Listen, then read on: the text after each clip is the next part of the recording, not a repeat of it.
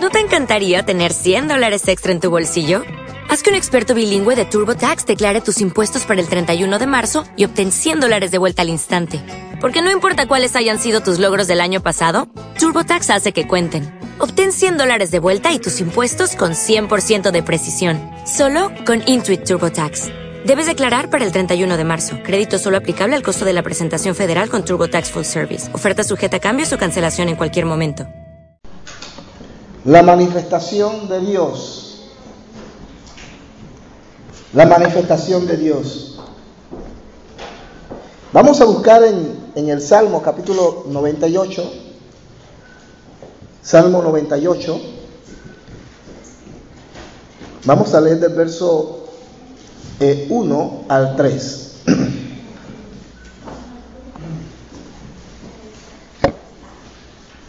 Amén. Salmo 98 del 1 al 3. La palabra del Señor dice así. Para los que no trajeron Biblia, de repente tenemos allí la proyección y pueden leerlo al fondo. Cantad a Jehová cántico nuevo porque ha hecho maravillas. Su diestra lo ha salvado y su santo brazo. Jehová ha hecho notoria su salvación. A vista de las naciones ha descubierto su justicia. Se ha acordado de su misericordia y su verdad para con la casa de Israel. Todos los términos de la tierra han visto la salvación de nuestro Dios. Como les decía hace un momento, el tema que vamos a tocar lo he titulado la manifestación de Dios. Conocer a Dios, conocer a Dios de manera personal, es muy diferente que decir conocer de Dios. ¿Me explico? Vuelvo a repetirlo. Conocer a Dios es muy diferente que decir conozco de Dios. Mucha gente conoce de Dios, pero no conocen a Dios. ¿Estamos claros? Es un poco difícil, pero a medida como vayamos pasando, quizás lo irá entendiendo mucho mejor. Pero vuelvo a hacer énfasis. Mucha gente conoce de Dios, pero no conocen a Dios. Mucha gente conoce de mí, pero no me conocen realmente. A eso me estoy refiriendo. Usted puede conocer de la historia de Bélgica, puede conocer de la historia de Colombia, de Ecuador, de Perú, de Venezuela, de México, pero realmente usted no conoce a esos países, solamente lo conoce por la historia. En el caso que nos amerita tocar en esta Mañana mucha gente conoce de Dios y dice, sí, yo, yo conozco y sé quién es Dios. Inclusive hay gente que se sabe la Biblia de cabo a rabo, de principio a fin.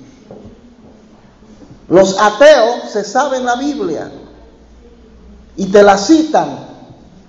Es más, el mismo Satanás conoce la palabra. Amén. Pero eso jamás debe significar que realmente conocen a Dios. Amén. De manera que es necesario que nosotros tengamos una experiencia real con Él para poder conocerle tal como Él es.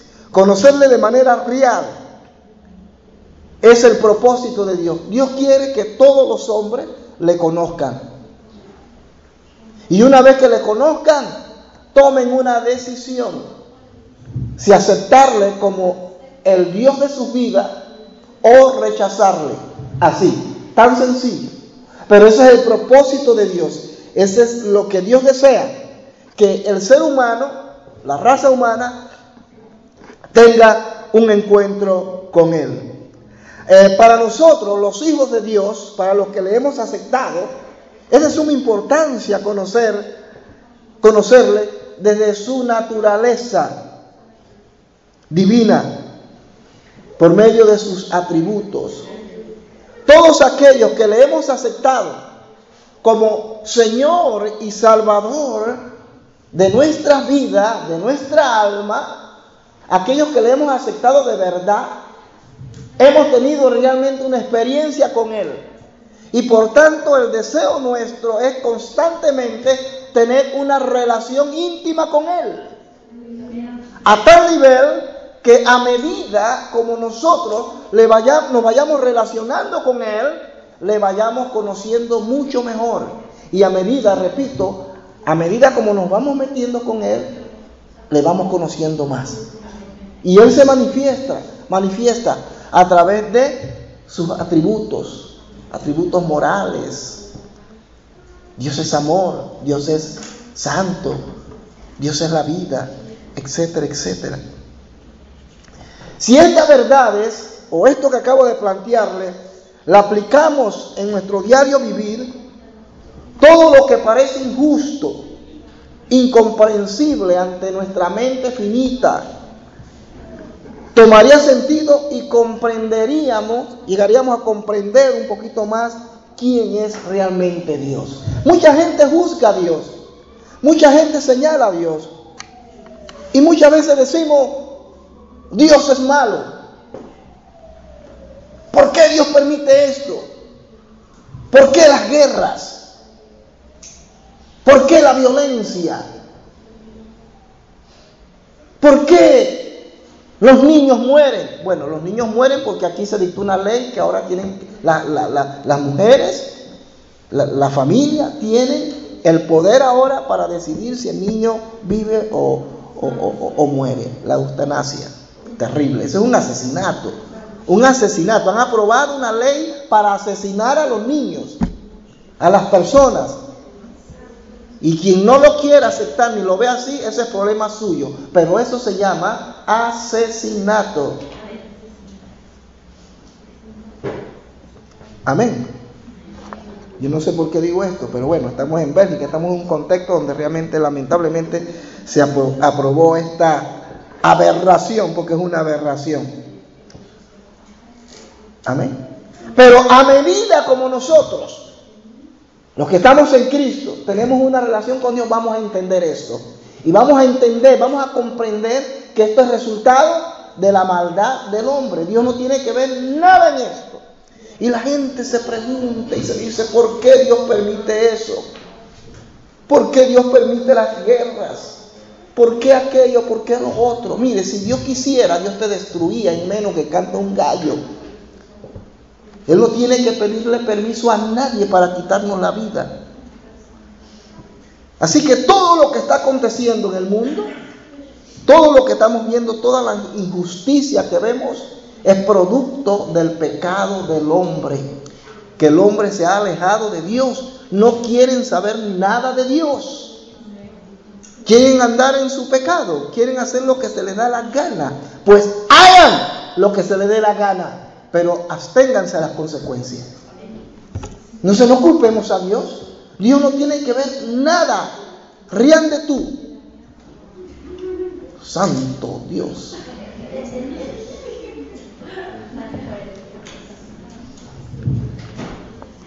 Pero a medida como nosotros nos metemos con Dios vamos a poder entender esto. Pero si usted no se mete con Dios no va a poder entender eso. No lo va a poder comprender jamás. Ahora, hablando acerca de la manifestación de Dios, Dios se manifiesta de diferentes maneras.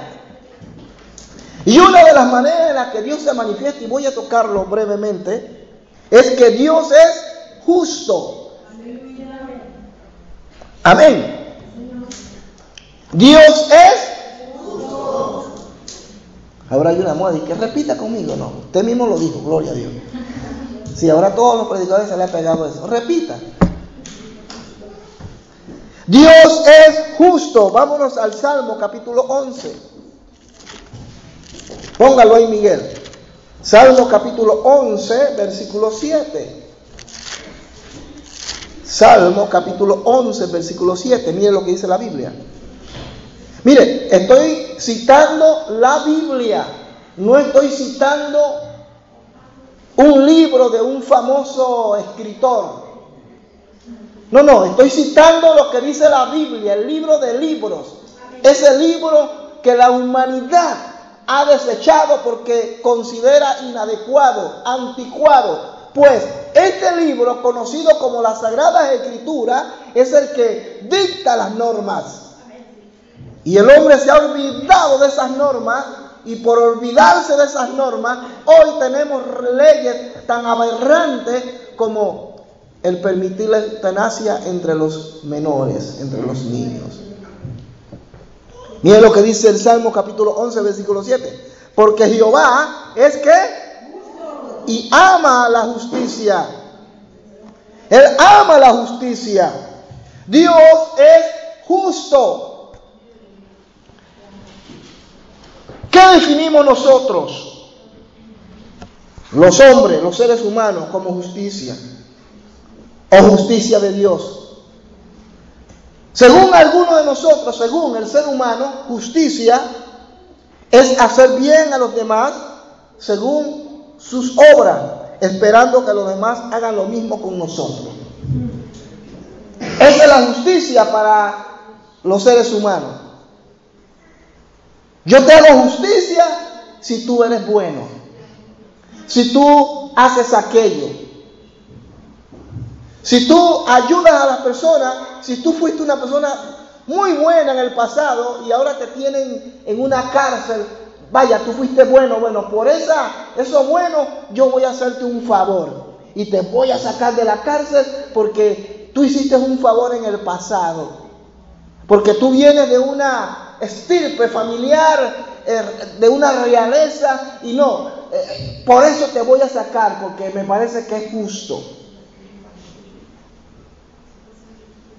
Esa es la justicia del hombre. Y muchos cristianos quieren practicar esa justicia. Yo te doy este regalo porque te lo mereces. Tú no te mereces nada. Te voy a dar ese regalo porque te lo mereces. ¿Y qué pasó con los demás? No merecen tu regalo. Eso es lo que me dicen cuando dicen, Dios puso que te diera esto porque tú sí lo mereces. Es que si lo vemos desde el punto, como lo vamos a ver en unos eh, minutos, si nosotros lo vemos desde el punto de Dios, hermano, nadie aquí es justo y nadie merece nada. Entonces nosotros juzgamos y decimos que justicia es hacerle bien a los demás. Y por eso vivimos haciéndole el bien a los demás. Porque creemos que eso ya nos hace justo. Por ejemplo, la Iglesia Católica en sus dogmas establece que entre más misas le hagan al muerto, más rápido sale del purgatorio. Que entre más obras tú hagas, más escalones tienes para llegar a la presencia de Dios. Eso es lo que dice el dogma de la Iglesia Católica, con el respeto que se merece. Pero la Biblia me dice todo lo contrario. La Biblia me dice que no somos salvos por obra, ni vamos a entrar al cielo por obra, sino por gracia. Entonces no es por obra, no es haciendo buenas obras, que nosotros vamos a alcanzar un nivel de justicia. No, señores, no, porque no somos capaces de generar justicia. El único justo, y lo vamos a ver en un momento, se llama Dios. Él sí es capaz de generar justicia. Nosotros no. Así que si usted piensa que porque el pastor Tomás se preocupa por ustedes, orando por ustedes todos los días, que porque la pastora Mary se preocupa por las mujeres reuniéndose todos los sábados, porque la hermana Nubia, porque el hermano tal, hacen aquello y hacen lo otro, ellos son buenos y son justos, pues hermano, está equivocado. Esto está muy, esto es muy, muy tímido. Es incoherente, no encaja en lo que dice la palabra de Dios.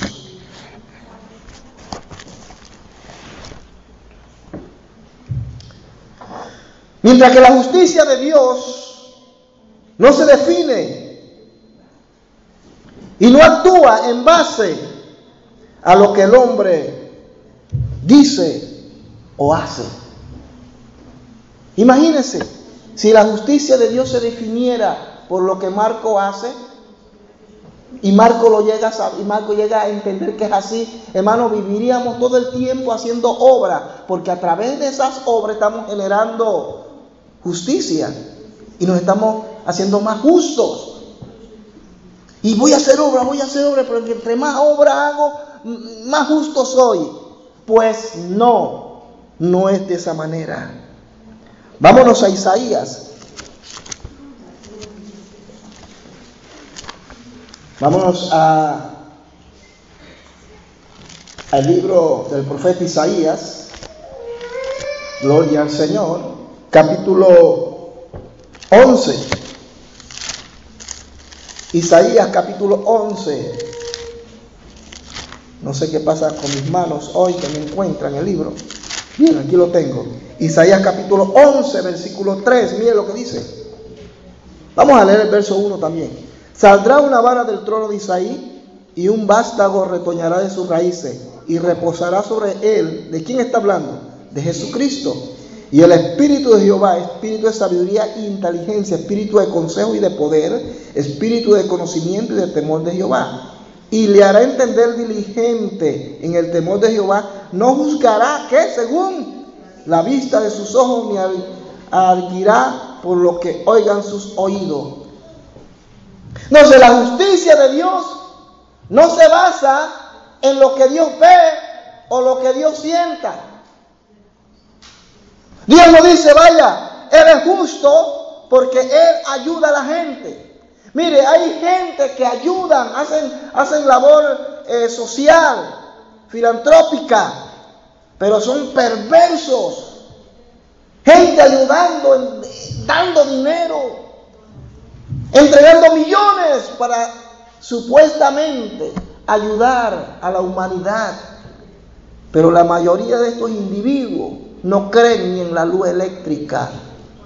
Simplemente es su ego para demostrar que ellos sí pueden y sentirse bien consigo mismo. Pero eso no los hace ser justos.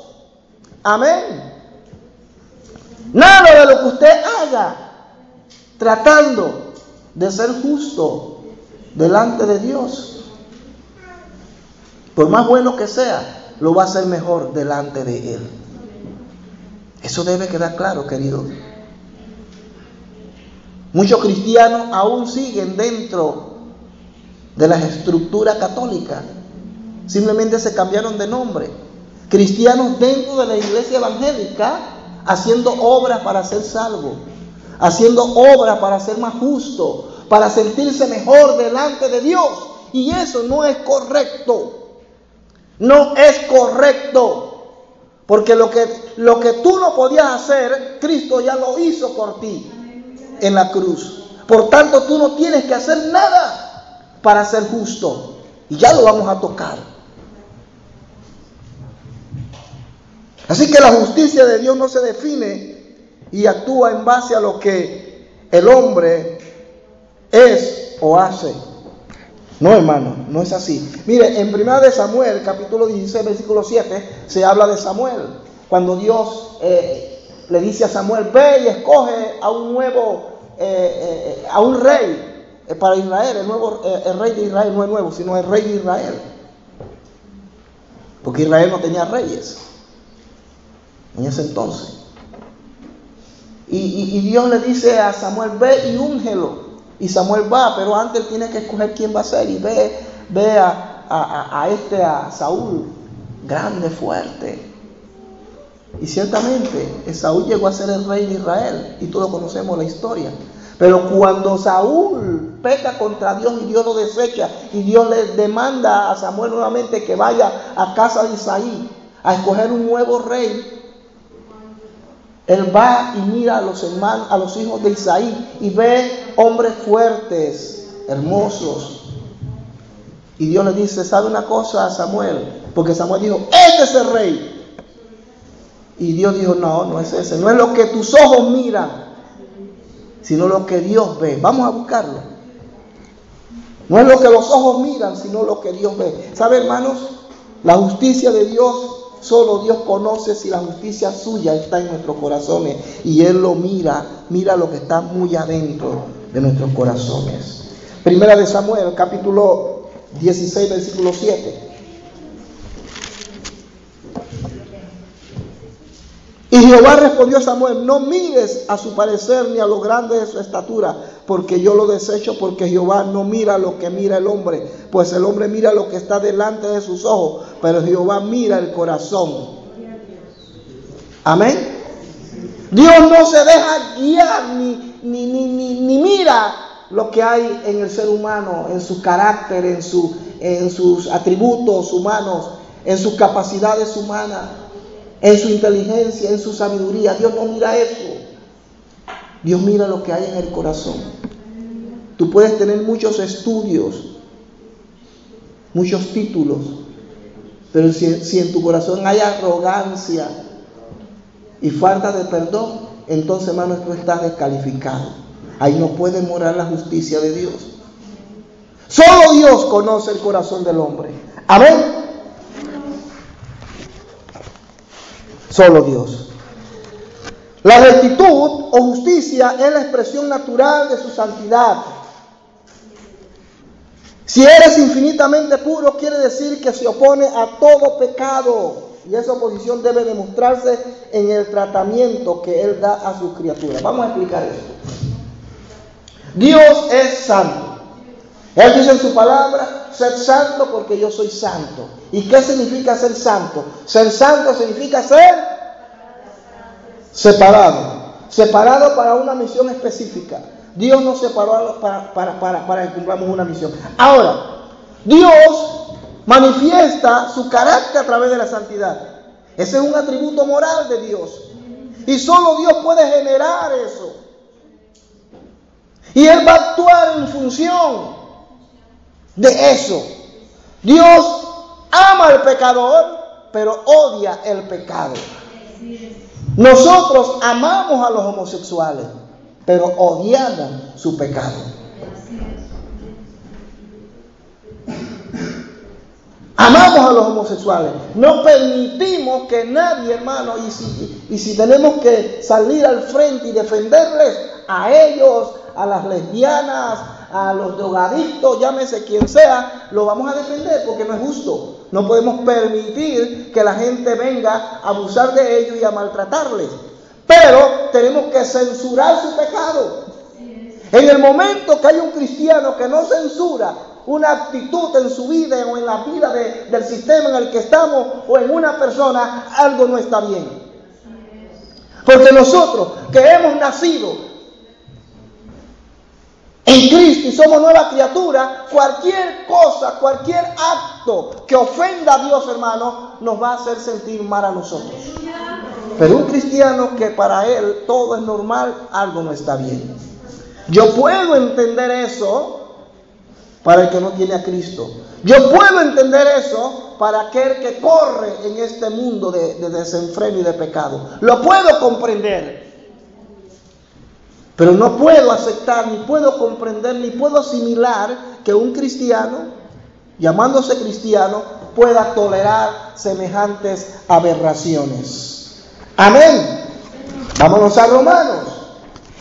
Ya vamos a usar mucho Biblia. Romanos capítulo 3, versículo 10. Romanos 3, 10, mire lo que dice. Como está escrito, no hay justo ni aún uno. Mire hermano, la rectitud o la justicia de Dios es tan expresiva y es tan directa, tan clara, que el Señor dice que no hay justo, no hay ni siquiera uno. No hay nadie que haga justicia en este mundo realmente. Ni siquiera nosotros que estamos bregando y caminando en esta vida cristiana. Hacemos el esfuerzo, nos fortalecemos en el Señor y tratamos de reflejar la justicia de Dios. Pero inclusive, y vuelvo a repetir, lamentablemente, en la iglesia del Señor, en la iglesia evangélica, llámela como quiera, se ven cosas que no parecen justos. Se cometen injusticias. Hermanos que no saludan a los hermanos.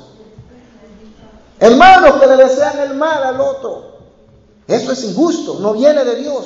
Así que la Biblia dice que no hay justo, no hay ni siquiera uno. Si en la iglesia se ven tantas cosas que parece de todo menos de cristiano, ¿qué se puede esperar del mundo? Cuando hablo del mundo hablo del sistema. Yo puedo felicitar a la OEA, a la ONU, a la Unión Europea, a todas las instituciones sociales, filantrópicas del mundo que tratan de ayudar a la humanidad. Gloria a Dios por eso, ¿verdad que sí? Pero lamentablemente, hermano, detrás de eso los motivos son otros. Esa es la verdad. No hay justicia social. No existe tal justicia. Porque eso que parece justicia no es otra cosa que el egoísmo del hombre. Pero Dios es justo.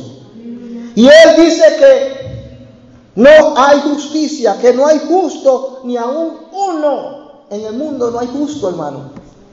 Y lo que existe es porque Cristo lo justificó. Y más adelante tocaremos ese punto. No hay justo. Usted camina por la calle y siempre va a ver a la gente, hermano. Observe a la gente. Súbase al metro. Observe a los jóvenes. Observe a los ancianos. Observe a los políticos. Observe a los maestros, los profesores en las universidades. Observe en, medio de su trabajo. Observe. Y usted se va a dar cuenta si realmente hay justicias en ellos. Si lo presentamos a la luz de la palabra, definitivamente que no hay justo, hermano. No hay justo. Y lo que aparentemente es justicia, es un egoísmo vestido de justicia, pero no es justo. Inclusive nosotros cuando eh, vamos a ayudar a una persona, no, no todos, atención, no todos, porque hay gente que realmente sí lo hace de verdadero corazón y lo hace por amor. Pero hay, una, hay un alto nivel de personas que, que cuando tratan de ayudar a alguien o tratan de hacer algo, realmente lo hacen porque hay otros intereses detrás. Otros intereses. Pero el único que es justo y que todo lo que hizo, lo hizo por amor, se llama Dios. Dios. Amén. Vámonos a Romanos, ahí mismo, capítulo 5. Romanos capítulo 5, versículo 1 al 8, dice, justificados pues por la fe tenemos paz para con Dios por medio de nuestro Señor Jesucristo por quien también tenemos entrada por la fe a esta gracia en la cual estamos firmes y nos gloriamos en la esperanza de la gloria de Dios y no solo esto, sino que también nos gloriamos en las tribulaciones. Vámonos al verso 8. Mas Dios muestra su amor para con nosotros en que siendo aún pecadores Cristo murió por nosotros, a pesar de que la naturaleza de Dios, a pesar de que Dios desprecia el pecado, Dios nos ama. Dios nos ama. Dios no odia al hombre. Jamás lo ha odiado. Con amor eterno te he amado, dice el Señor. El amor de Dios es permanente, no cambia, no evoluciona. El amor de Dios es permanente. Oye, el chico le dice a la chica, la chica le dice, me ama y te amo. I love you. Yo te amo.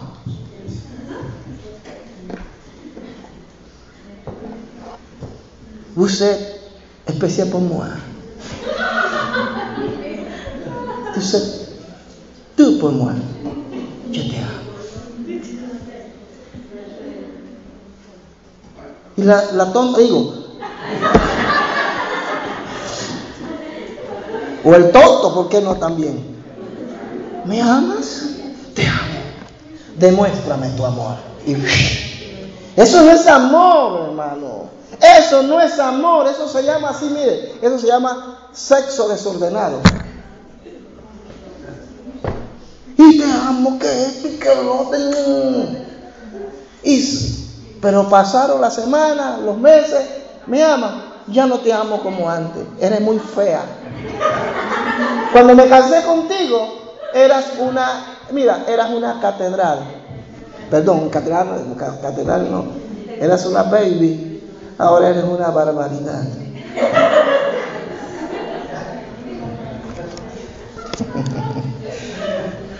Amén. Pero el amor de Dios no cambia. Dios siempre nos ama, aunque estemos feos o bonitos, nos portemos bien o nos portemos mal. Eso no cambia el amor que Dios siente por nosotros. Y eso será hasta que Cristo venga por su iglesia.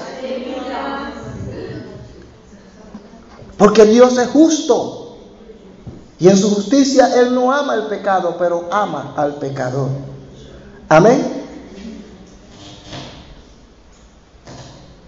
Cuando se habla de que Dios es recto, que Dios es justo, se nos está hablando o asegurando que sus acciones hacia nosotros están en completo acuerdo con su naturaleza.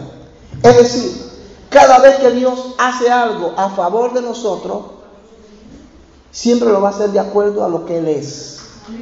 Pero eso que Él hace muchas veces significa Amén. ¿Me explico? Muchas cosas. A veces Dios nos dice, qué bueno hijo, te felicito. Tremendo. Me gusta. Me agrada. Te felicito. Pero a veces también Él los tiene que ver. Darnos duro. Bien duro. Pero eso no significa que Él no nos ama. Sino por, casualmente porque nos ama, nos da duro. Pero ¿qué pensamos nosotros? Ay, Dios me está castigando, Dios no me ama. Mire usted cómo nosotros señalamos y juzgamos una, una, una acción que Dios toma. Esa es la justicia de Dios. Pero nosotros los seres humanos no actuamos así. Cuando un hijo hace algo, siempre le hemos hablado le hemos dicho, no lo haga, no lo haga, no lo haga. Pero lo hizo, hizo lo malo. Pero nosotros no, ay, pero pobrecito. Me da tanto dolor, la carita que tiene. Pero bueno, te lo paso, pero la próxima vez sí te voy a dar. ¿Eso es justicia? Ah, no, pero algunos dicen, no, eso es amor, porque yo le amo. Por eso evité darle. Pues eso no es amor. Eso no es amor. Y las leyes actuales, sociales, los estados, los gobiernos están legislando leyes casualmente para evitar que la familia pueda usar, hermano, lo que la Biblia dice, la vara. Hoy un niño, la mamá, por lo menos aquí en Bélgica no se ve tanto, pero en países como Suiza, que es donde radicamos por un tiempo, allí en Suiza, hermano, se ven unas leyes un poco raras. Y los jóvenes ya saben, se conocen la ley. Y cuando el padre, porque el joven fumó la droga en la casa, se robó un dinero, golpeó a alguien, y el papá dice, te lo advertí, y se quita el chicote, toma, toma. Y el hijo va y que llama a la policía. Esto, ¿ah? El teléfono está al revés. Llaman inmediatamente a la policía, señor policía, soy fulano de tal, sí, ¿qué pasa? ¿Qué, qué pasa? Es que mi papá me golpeó. Y no dicen que el papá lo castigó y que le dio por el bien de él, sino que lo, golpeó. Claro, eso suena más fuerte, ¿no? Y la policía, ni, ni, ni, ni, ¿cómo es el dicho, hombre? Ni corta ni perezosa, en menos que canta un gallo, ya están en la casa del papá y de la mamá, meten a los papás presos y se llevan al niño a una guardería, a un lugar donde tiene su apartamento, su televisión, tiene todo, tiene cable, tiene Enater, tiene Yasem, tiene cable, tiene, tiene todo. Y que guardando la integridad del joven. Por favor, ¿y qué dice la Biblia? A mí no me interesa lo que la Biblia dice. Eso es lo que dice la sociedad de hoy día. No nos interesa lo que dice la Biblia. Ese es un libro anticuado. Y nos hemos olvidado de Dios. Amén. Pero Dios no actúa así. Dios actúa justamente. Y cuando algo no es correcto, Dios actúa. Por eso entonces, hermanos, quiero dejar bien claro aquellos que se preguntan por qué Dios permite las guerras, los homicidios, los crímenes, eh, la eutanasia, eh, aquello, lo otro, ¿por qué? No es Dios primeramente. No es Dios. Porque Dios no actúa de esa manera. Pero también quiero decir que eso, hermano, es consecuencia del pecado del hombre. Y hay, hay, ocasiones en que Dios tiene que intervenir directamente. Y lo hace, y lo ha hecho en la historia. Pero de una vez lo señalamos como un Dios cruel. Dios no es cruel. Cada vez que Dios actúa e interviene en la raza humana es por amor al hombre. Cada vez que Dios eh, interviene a través de una situación que no es muy agradable, es porque Dios, hermano, es justo y seguirá siendo justo. Amén. Dios es recto. Dios es recto, es justo. Y todas sus acciones van encarriladas, hermano, en hacer la justicia. Y todo lo que Él hace, hermano, está de acuerdo con lo que Él es. Cuando Dios castiga, no lo hace porque Él no tiene nada que hacer. Oye, aquí estoy, el Hijo y el Espíritu Santo junto a mí. Esto es tan aburrido que, bueno, voy a castigar a la humanidad. No, no, no, no, no.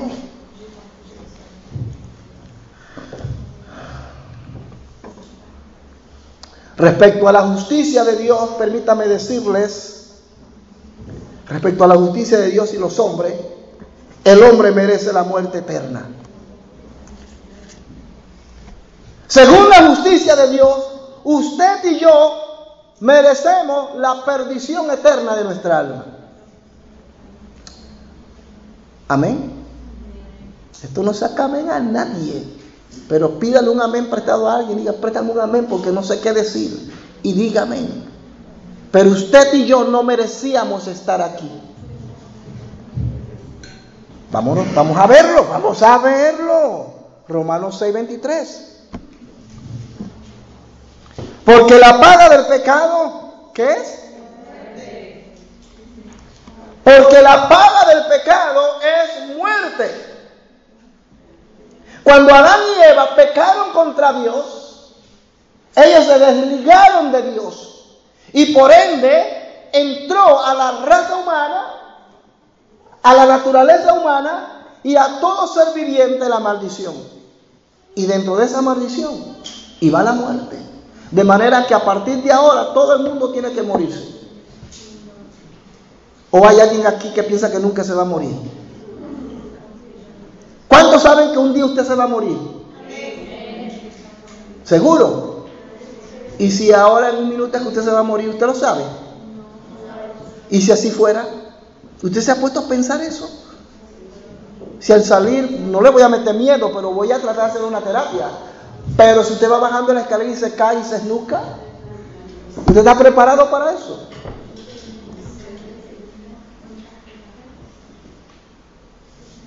Cuando veníamos en ese avión de KLM, hermano, yo miraba hacia abajo y digo, Dios mío, si este asunto se cae. Mm. Aquí no queda para contarlo, hermano. Yo digo, Dios mío, cúbreme con tu sangre y si estoy en pecado, perdóname.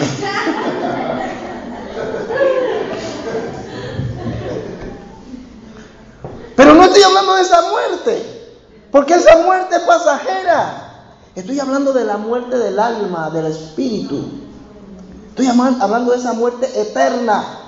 Porque la gente piensa, bueno, me morí y todo se acabó. Se finí. Ni que se finí ni que nada, hermano. Ni que se finí ni rian de finí. Cuando usted se muera, ahí no termina todo. Usted va a tener que esperar un día donde usted va a ser juzgado por Dios, donde yo voy a ser juzgado por Dios. La Biblia lo dice. Por favor, por lo menos hoy entiéndalo. Si después que sale del culto quiere echar a patada y quiere deshacer lo que dije, hágalo, pero por lo menos considere lo que le estoy diciendo. La Biblia lo dice. Este es el libro que tiene miles y miles de años, que el ser humano, que la sociedad latinoamericana, que la sociedad norteamericana, que la sociedad europea están sacando de las de, las escuelas, lo están sacando de los hogares, donde ya no se puede leer la Biblia. Está prohibido leer la Biblia. Está prohibido llevar la Biblia a las escuelas. Está prohibido compartir la Biblia con la gente. Hay países donde ya existe, hermano, esa ley. La pregunta es ¿por qué? Porque saben que este libro es real y es la base, el fundamento de la conducta humana. Por eso la humanidad está como está. Amén. La Biblia habla de que cuando tú te mueras vas a tener que encontrarte un día con tu Creador y ahí vas a ser juzgado. Esa es la muerte de la que me estoy refiriendo. Porque creíste que te moriste, me morí, pero resulta que de repente abres los ojos y estás frente al Creador. Y ahora el Creador va a decir, bien, ven acá, pongámonos a cuenta, tú y yo, vamos a arreglar cuenta. Vamos a arreglar cuenta. Bien, Explícame esto, así, así, así, asado. Ay, no, lo que pasa es que el gobierno belga no nos permitió. Yo desde niñito, yo no sabía esto. Ah, pues lo siento. Bien que lo sabía. Porque nadie se va a presentar a Dios, hermano, y excusarse. Todo el mundo va a tener la oportunidad de escuchar el Evangelio como usted lo está escuchando hoy. Y cuando usted llegue a la presencia de Dios, hoy, hoy el Señor le va a sacar en cara este día. Entonces estoy hablando de esa muerte El hombre merecía la muerte. Amén. No voy a adelantarme, hay buenas noticias, tranquilo, gloria a Dios. Pero todos merecíamos la muerte, la aniquilación total. Dios pudo haber aniquilado la raza humana en aquel entonces, pero no lo hizo. Amén. Vamos a observar en Génesis capítulo 3, versículo 15. El primer mensaje profético se le conoce como el protoevangelio, donde se da la primera señal de que Dios ama a la raza humana y que a través de la simiente aquella que está en Génesis, es decir, Cristo, el hombre iba a tener oportunidad de volverse a Dios, porque Cristo sería el camino. Así que el hombre merece la muerte. Según la justicia de Dios, según el justo juicio de Dios, el hombre merece la muerte. Por eso, que cuando usted se muera en su pecado, sin que Cristo sea el Señor de su vida, hermano, se acabó todo. Mientras que se tenga vida y esperanza. Pero si usted se murió en su pecado, ¿qué pasó aquí, Miguel? Oye, el diablo está contra nosotros. Usted no le puso batería nueva, pues. Entonces reprenda al diablo. No, hermano. Ese es el diablo que quiere robar la concentración. Así que si usted se muere en su pecado, usted sabe a dónde va. Esto es duro. Y muchas veces no se predican estas clases de mensajes desde el altar porque la gente tiene miedo, los, ministros tienen miedo que la gente se les vaya de la iglesia. Pues yo se lo voy a decir aunque se vaya, hermano. Al final yo estaré frente a Dios y le tendré que dar explicaciones a Dios respecto a mi responsabilidad como ministro en esta ciudad. Si usted se muere sin Cristo, se va para el infierno. Y allá, hermano, no hay salida. Es one way. No two way. No, sí, sí, es two way. No hay two way, es one way. Estoy enredando el inglés, el francés, el español. El poco español que conozco ya no lo sé hablar bien. Dios mío, ¿dónde vamos a llegar? Así que, si usted muere en su pecado y Cristo no es el Señor de su vida, según la justicia de Dios, ¿usted a dónde tiene que ir? A la condenación. Dios no hizo el infierno para nosotros, sino para Satanás. Pero según la justicia de Dios es así. Ay, pero es que él era tan bueno. Él hacía esto, hacía lo otro, pastor. Mire que él ayudaba a todo el mundo. Él iba por la calle caminando y veía a un ancianito y lo ayudaba a subir el metro. Él iba por ahí caminando por la calle y veía a alguien pidiendo dinero y le daba 50 euros. Ay, pastor, pero qué cruel que es Dios. Si él iba, mire, él nunca le hizo daño a nadie. Inclusive, él iba todos los días al culto, al lugar secreto. Pero resulta que Cristo nunca fue su Señor. Simplemente era un religioso, pero nunca tuvo una experiencia con Cristo. Y el Señor dirá entonces, apartado de mí, hacedores de maldad, no os conozco. Esa es la realidad. Eso se llama la justicia de Dios. Ay, pero eso es cruel. No, Dios no es cruel. Antes de que eso sucediera, sucediera, Dios te dio una oportunidad. Por eso hemos dicho y lo seguiremos diciendo, siempre habrá oportunidad mientras se tenga vida.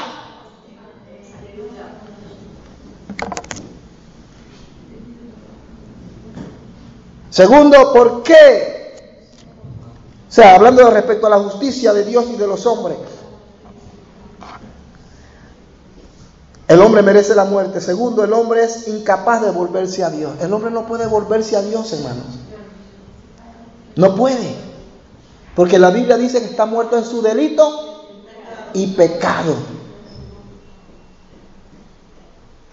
¿Usted ha visto un muerto caminando? Ah, Josué. No, ¿verdad? ¿Usted ha visto un muerto oloroso? Hiede. ¿Ah? La carne podrida, los gusanos. Pues la Biblia dice que estábamos muertos en nuestros delitos y pecados. Éramos incapaces de acercarnos a Dios. Y esa, esa sigue siendo la, la dinámica, sigue siendo la verdad bíblica. El hombre no puede acercarse a Dios. Por eso el hombre no es justo. Pero Dios se acerca al hombre. Ahí está la diferencia. Dios es el que busca al hombre. El hombre no es capaz de buscar a Dios.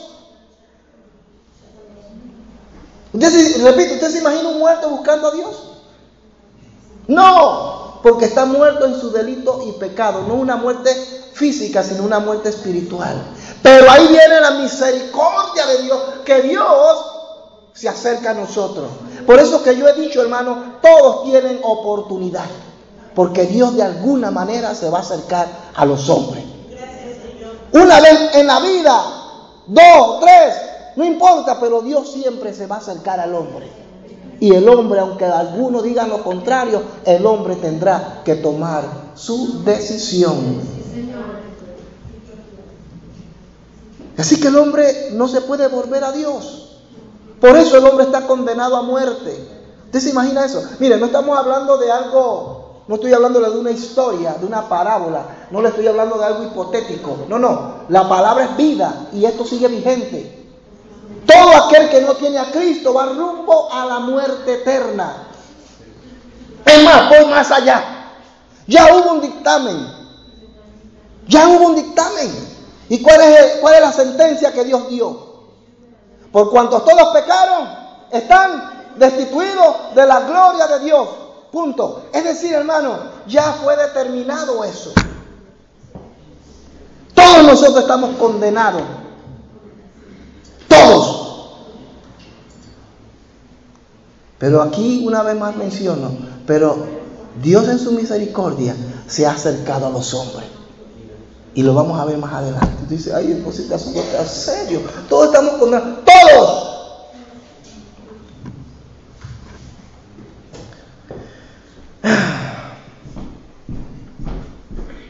Esto es en cuanto a la justicia de Dios. Esa es la justicia de Dios, hermano. ¿Qué le parece? La justicia de Dios es que todos nosotros estamos condenados.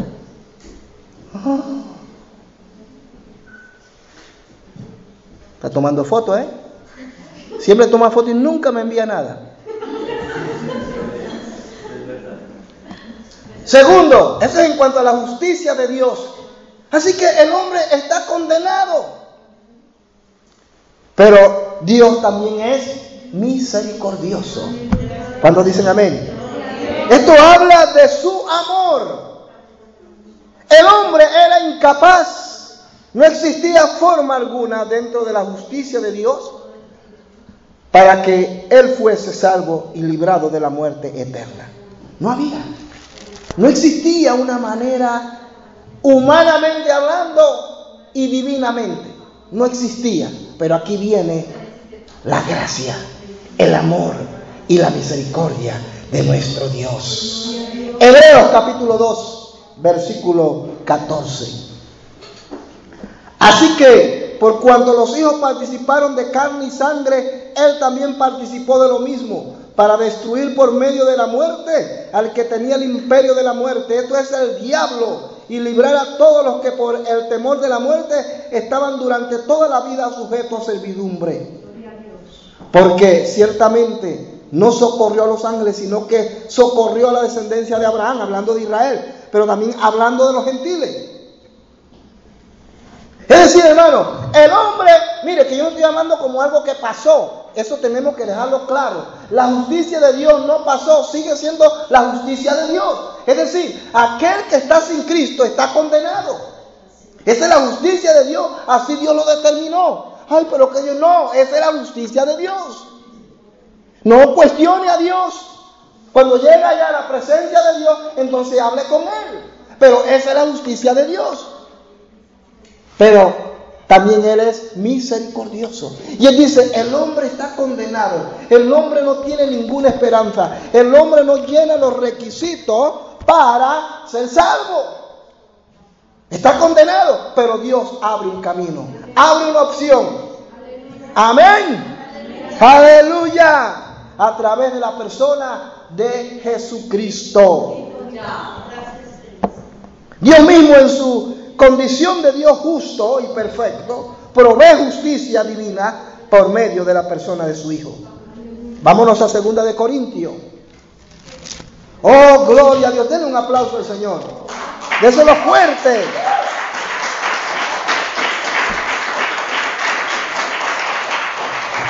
Miren lo que dice segunda de Corintios capítulo 5, versículo 21. Al que, al que no conoció pecado, ¿quién era ese? Por nosotros lo hizo pecado para que nosotros fuésemos hecho justicia de Dios en él. El hombre está condenado actualmente, hermanos. Ahora, usted aceptó la justicia de Dios por fe. Usted aceptó a Cristo en su vida. Usted fue liberado de esa condenación. Ahora usted tiene vida y vida en abundancia. Y si usted se muere ahora, usted va a la presencia de Dios. Pero si usted muere en su pecado y no se arrepintió, va a la presencia del otro.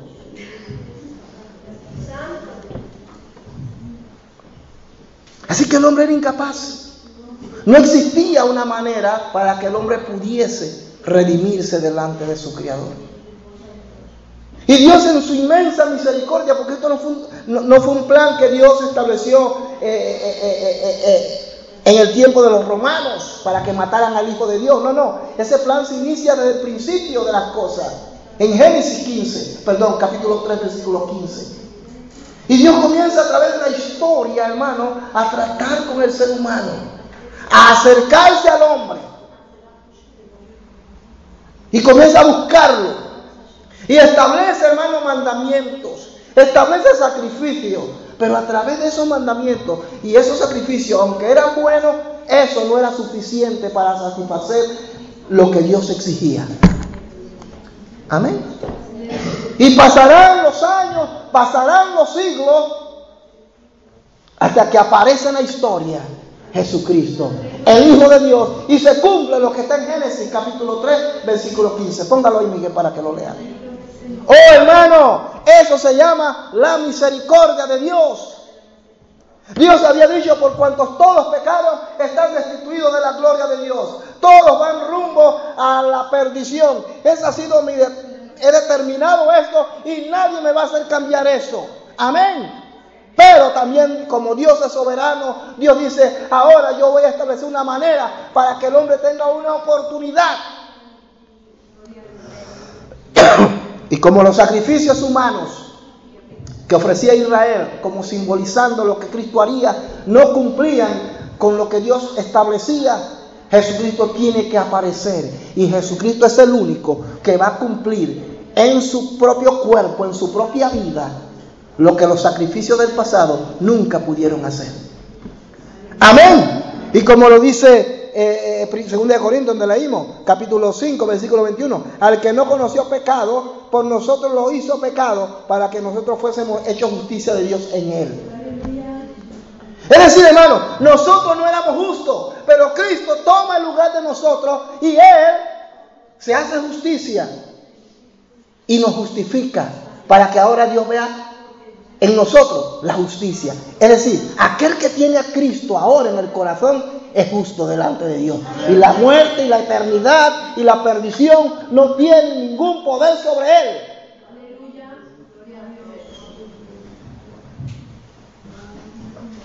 Dios transfirió la culpa del hombre a su Hijo en la cruz cuando Él se convirtió en el sacrificio satisfactorio. Se necesitaba alguien que tomara el lugar del hombre. Dios dice bien, yo creé al hombre a mi imagen y semejanza, pero el hombre se descarrió. Por tanto, que se descarrió, yo no lo podía dejar así, el asunto, así como así. Así que yo voy a establecer un juicio, y el juicio es la muerte. Dios dice, ok, el hombre ya ha sido, esa es mi justicia, yo he determinado eso pero también yo soy misericordioso. Yo también voy a presentar una manera, una vía para que el hombre se pueda volver a mí. Y a través de, de esa justicia, que es justicia de verdad, que es mi hijo, el hombre pueda volverse a mí y pueda ser justo a través de mi hijo.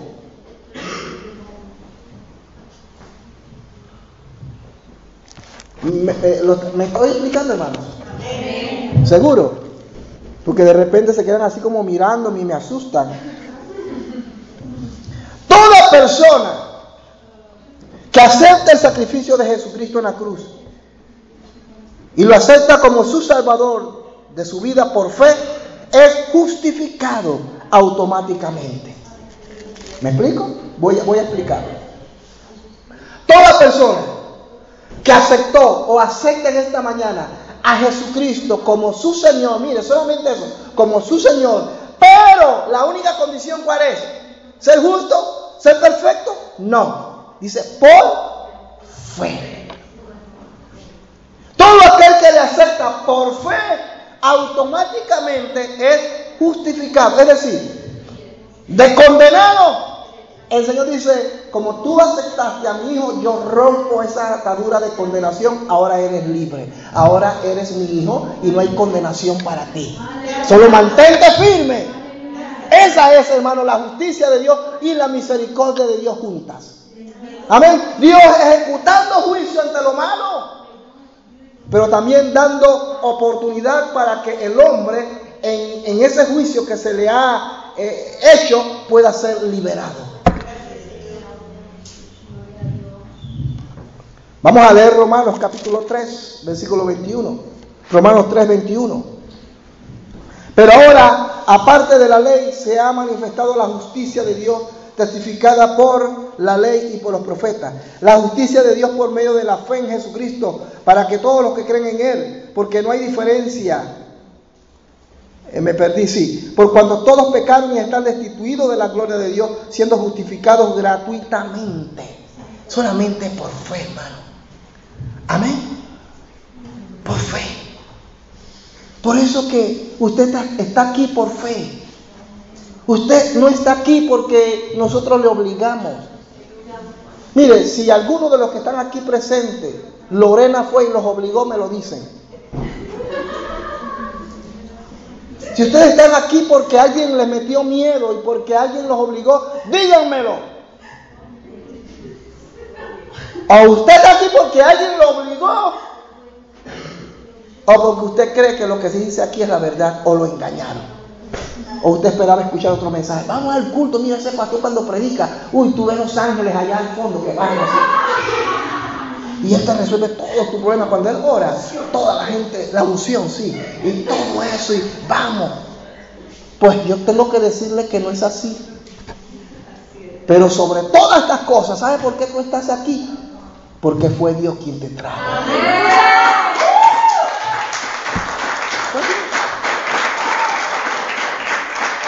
Fue Dios. Fue Dios. Entonces, hermanos, somos justificados por qué? Por fe. No por obras. Para que nadie se gloríe.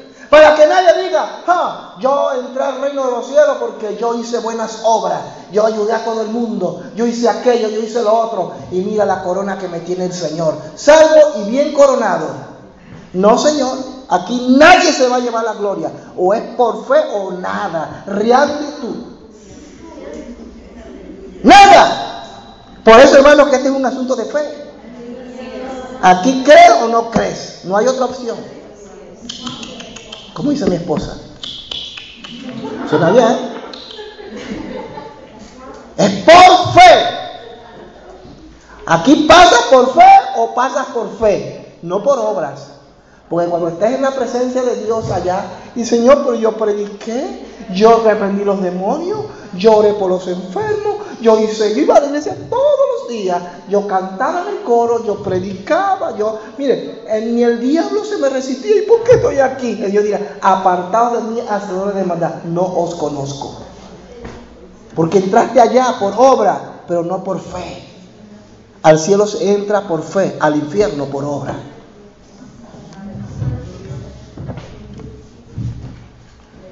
Cristo no solo llevó sobre sí nuestros pecados, sino que también nos imputó su perfecta justicia. Ahí mismo vamos, vamos corriendo Romanos capítulo 4,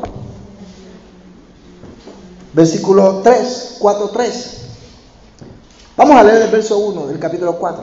¿Qué pues diremos? ¿Que halló Abraham nuestro padre según la carne?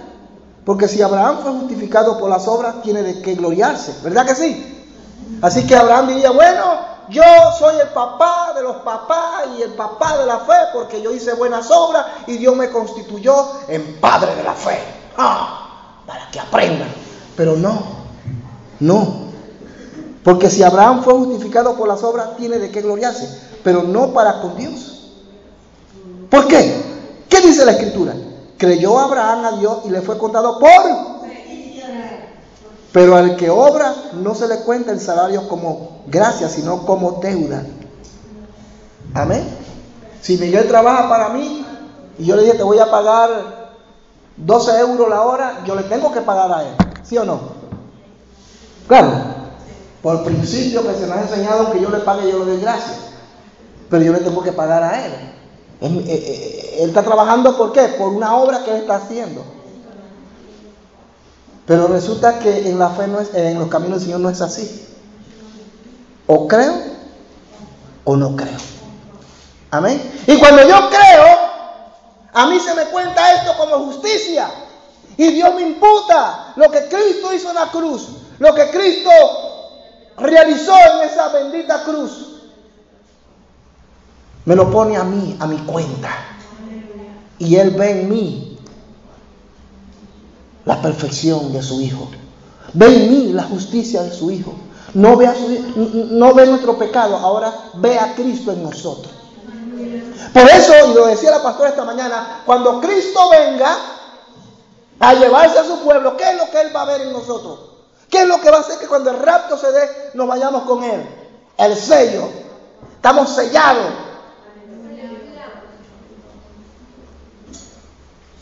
Así que queridos, al cielo no se entra por obra. Usted puede hacer todas las obras que usted haga. Haga todo lo que quiera. Gloria a Dios. Y no es malo. Quiero dejar claro eso. No es malo. No somos salvos por buenas obras, sino para buenas obras. Es decir, yo soy salvo y lo que yo haga debe ser producto de lo que Dios hizo en mí, pero no para ser salvo. Y finalmente, Ahora en Él tenemos perfecta comunión y paz para con Dios. Ahí mismo en Romanos capítulo 5, 1. Justificados pues por la fe, tenemos paz para con Dios por medio de nuestro Señor Jesucristo. Aleluya. El hombre ha sido condenado. Por cuando todos pecaron y están destituidos de la gloria de Dios. La paga del pecado es muerte. Esto está vigente. El hombre está condenado. Cada persona que anda en la calle sin Cristo y se muere va directo al infierno. Perdone por decirlo, pero es así. Pero Dios dice, ok, voy a poner, voy, a mí soy misericordioso, yo quiero que el hombre no, no, no, se pierda, no voy en contra de mis principios, pero voy a establecer una cláusula. Amén. Voy a enviar a mi hijo para que muera en la cruz para que todo aquel que le acepte pueda ser liberado de esa cláusula, eh, perdón, pueda ser liberado de esa cadena de muerte y sea libre y sea justificado. Amén. Justificado pues por la fe tenemos para con Dios que paz. Y luego que somos liberados, ahora tenemos paz con Dios. Ya no somos enemigos de Dios. Ahora somos amigos e hijos de Dios. Y actuamos así, hermano. Nos movemos así. Y actuamos en función de eso. Pero mientras que Cristo no sea el Señor de su vida, el juicio está sobre su cabeza. Usted está condenado. Y finalmente, como dije hace un momento, Dios es soberano. Dios es absoluto. Dios es justo. Dios es misericordioso, pero también es soberano. Cuando hablamos de la soberanía de Dios, es que Dios tiene absoluto derecho de gobernar, disponer de sus criaturas. Amén. Cuestionar esa postura de Dios sería un pecado. Dios ha, dispuesto desde la eternidad que los hombres sean salvos. Ese es su deseo. Lamentablemente los hombres rechazaron su regalo. Dios quiere que todos los hombres sean salvos, queridos hermanos. Ese es el deseo de Dios. Que no todos van a ser salvos es cierto, pero eso no significa que Dios no quiere que la humanidad sea salva. Dios quiere que todos los condenados acepten al Cristo viviente, que es la única manera de ser liberados de esa muerte eterna. Eso es lo que Dios quiere. Pero lamentablemente mucha gente se está perdiendo, se perdió, se están perdiendo y se van a perder. Pero también tengo la esperanza que muchos van a decir, como dijo Moisés, como Moisés levantó la serpiente en el desierto, tengo la esperanza que muchos, así como Moisés levantó la serpiente en el desierto, el Hijo del Hombre también se ha levantado y lo miremos y seamos salvos. Dios como justo y soberano, que es, tiene todo el derecho de condenarnos, como también absorbernos de todas nuestras maldades. Es su prerrogativa y nadie puede cuestionarle, nadie. Amén. Dios es el que tiene el poder y la capacidad de salvar, hermano. En su soberanía. No voy a entrar en este cuestionamiento. Algunos piensan que no es así, que Dios ya tiene a un grupo determinado. Yo respeto esa postura, pero yo sigo manteniendo la que la, que la Biblia me plantea, que Dios quiere que todos sean salvos. Es lo que Dios quiere. No es lo que Dios ha, no es lo que Dios dijo, todos van a ser salvos. No, ese es el deseo de Él. Pero eso no significa que todos van a ser salvos. Yo, mi hermano, yo quisiera que todos tuvieran empleo. Todo, ese es mi deseo. ¿Sí o no? Eh, pero es un deseo, es mi deseo. Porque Dios no va en contra de la voluntad suya. Es mi deseo. Pero no todos tienen empleo. Si yo pudiera conseguir empleo a todos, se los conseguiría, pero eso es imposible. Dios quiere que todos los hombres sean salvos. Ese es el deseo de Dios aunque no todos van a ser salvos, lamentablemente.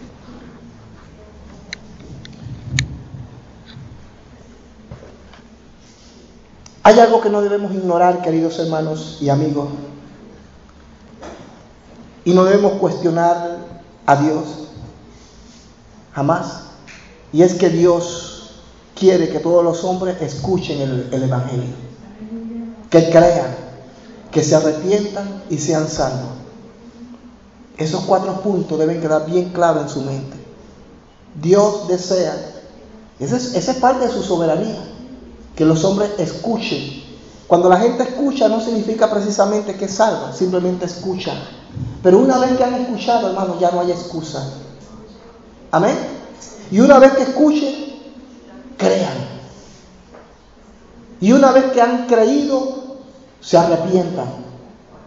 Y una vez que se han arrepentido, puedan ser salvos. Así se da la salvación. Conclusión, el amor, la justicia, la misericordia, su soberanía, es la misma manifestación de Dios. Él no se circunscribe a ello, sino que ellos a Él. Él no es justo, misericordioso y soberano porque lo establecen los estándares, los estándares, perdón, de conducta humana. De manera que Dios es justo, bueno, misericordioso, santo, soberano, no por orden de alguien superior a Él, sino porque Él es Dios. Él es Dios. Nosotros tenemos un entorno, tenemos mandatos universales que nos dicen, haz aquello, haz lo otro. Y bajo esos principios establecidos nos movemos y actuamos. No matamos porque se dice no matarás. Amamos porque dice hay que amar. Y todo eso es bueno.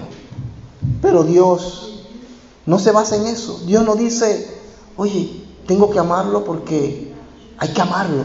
No. Sino que nosotros amamos porque Dios lo dice. Dios dice, no matarás porque Él lo dice. Dios no se rige, hermano, a, a, nosotros, a nuestros principios, a nuestros valores. Dios no se rige por eso. Él es Dios. Él es justo, Él es soberano, Él es misericordioso, Él es santo. Y todo lo que nosotros hacemos y tratamos de ser es en función a lo que Él es. Amén. Y no que Dios quiere ser santo y quiere ser bueno y justo porque nosotros lo somos. No, Él es justo, Él es santo, Él es único, Él es Dios, Él es poderoso. Yo quiero que cierren sus ojos por un momento. Cierren sus ojos por un momento. Aquí hay personas que nos visitan en esta mañana. Yo voy a hacer un llamado muy especial. No es mi intención que ustedes se sientan presionados, pero para mí es muy importante hacer este llamado porque no puedo decir que esto depende su futuro eternal, sea en la presencia de Dios o en el infierno. No quiero tomarme ese, ese atrevimiento, pero sí quiero decirle que Jesucristo les ama y que Él no quiere que nadie se pierda, sino que todos procedan al arrepentimiento. Yo no sé cómo está su vida. Si quiere pasar puede hacerlo, si no, no lo haga. Pero yo quiero llamarle, quiero hacer este llamado. Si usted quiere aceptar a Jesucristo como el Señor y Salvador de su vida, de su alma. No les quiero ofrecer religión, porque la religión no salva a nadie. La gente está cansada de religiosidad. Es posible que las amigas que nos visitan por primera vez, es posible que hayan escuchado quizás un sermón parecido, quizás no. Pero es posible y no las culpo, porque yo también viví ese mundo que cuando me predicaban el Evangelio yo decía, ah, todos son unos mentirosos, unos charlatanes. Todos son unos vividores. Usted tiene todo el derecho de pensar eso y no les voy a juzgar. Pero quiero decirle en esta mañana que Jesucristo les ama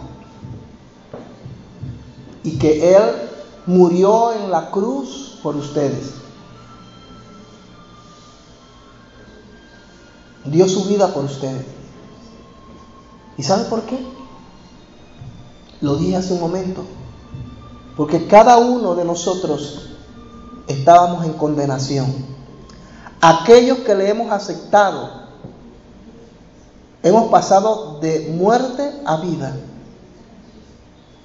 Pero aquel que no tiene a Cristo en su vida está en condenación. Eso me lo dice la Biblia. El problema es que la sociedad, yo no sé si llamarle sociedad o suciedad, de nuestros días nos ha enseñado que Dios no existe, que eso no es verdad, que esos son cuentos de viejas.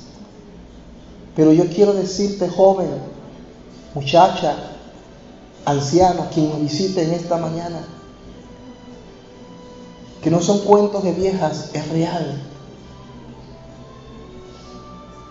Tú no sabes a dónde vas a ir cuando te mueras. Es posible que alguien te dijo, quizás el profesor de la universidad, de la escuela donde estás formándote, te dijo, ah, Dios no existe. Eso es mentira. Cuando tú te mueras todo desaparece.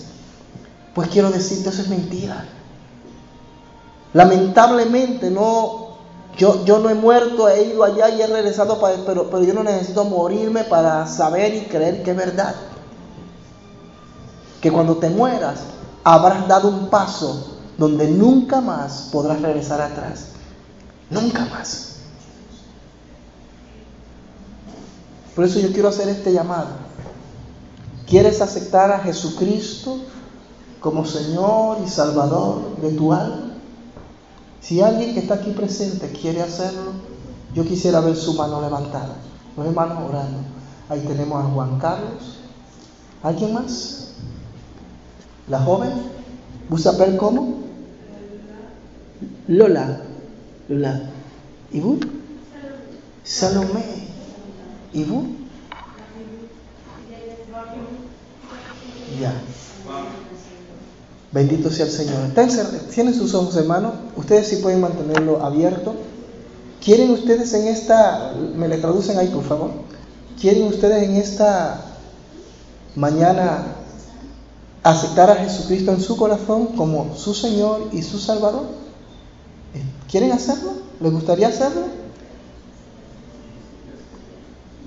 ¿Sí? Bien. Explico lo siguiente. Esta oración no salva a nadie. La oración que van a hacer conmigo. Esta oración es un modelo para guiarle, donde ustedes van a confesar con sus labios lo que el Señor es para ustedes y lo que ustedes quieren que Él sea para sus vidas. Si ustedes lo hacen creyendo, lo hacen por fe, la Biblia me dice que automáticamente ustedes pasan a ser hijas de Dios. Yo quisiera que se pusieran de pies y que pasaran aquí adelante, por favor. Gloria a Dios. No se asusten. Venga Juan Carlos, Salomé. Gloria a Dios. Estén orando, hermanos. Este es un momento muy especial, por favor. Las hermanas van a ayudarme en la traducción. Estén orando allí. Gloria a Dios. Que Gema y mi hermana me ayuden en la traducción. Gloria a Dios. Si Cindy también me puede ayudar, por favor, que son tres. Sí, ah, sí. Ah, gloria a Dios. Perfecto. Perfecto, ok. Entonces ustedes van a repetir la siguiente oración que voy a hacer. Cierren sus ojos. Cierren sus ojos por un momento. Cierren sus ojos. Repitan. Señor Jesús, Hoy nos acercamos a ti.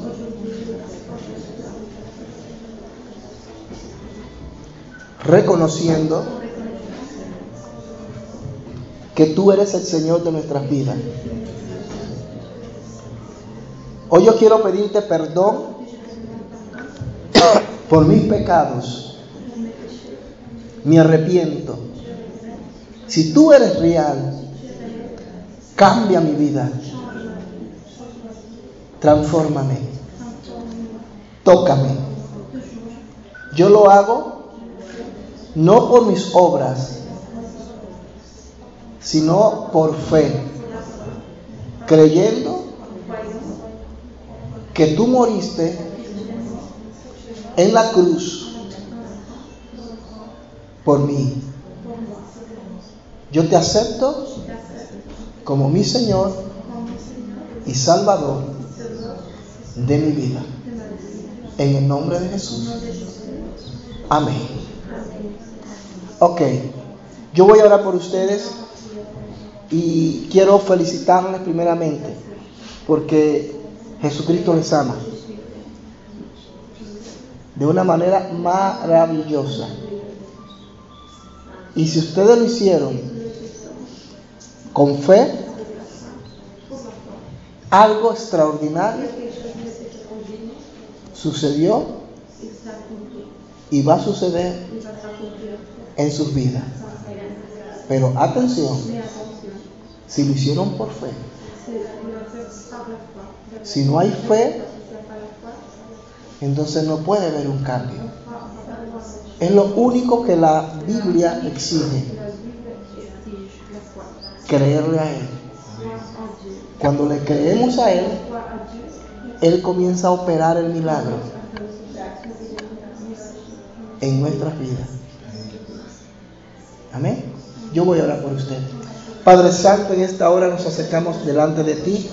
Señor, dándote gracias porque tu palabra dice que en el cielo hay gozo y hay alegría cuando un pecador se arrepiente. Hoy Salomé y sus amigas se han acercado a ti, Señor. Y yo creo que lo hicieron sinceramente. No lo hicieron, Señor, por presión. Lo han hecho porque tú, Dios, les has tocado. Si así ha sido, yo te pido, Dios mío, que ellas en el transcurrir de la semana de los meses, de los días que han de venir, ellas puedan experimentar esa gracia, ese amor y ese cambio en su vida. Esa será la señal de que realmente tú eres el Señor de su vida. Yo ruego por ellas que las guardes, que las protejas y que tú puedas fluir en sus vidas y que ellas puedan ser un instrumento en tus manos en esta gran y hermosa ciudad de Bruselas. En el nombre de Jesucristo. Te damos las gracias, Señor. Amén y amén. Denle un aplauso al Señor. Gloria a Dios. Muy bien, queridos hermanos. Damos gracias al Señor porque Dios ha sido bueno.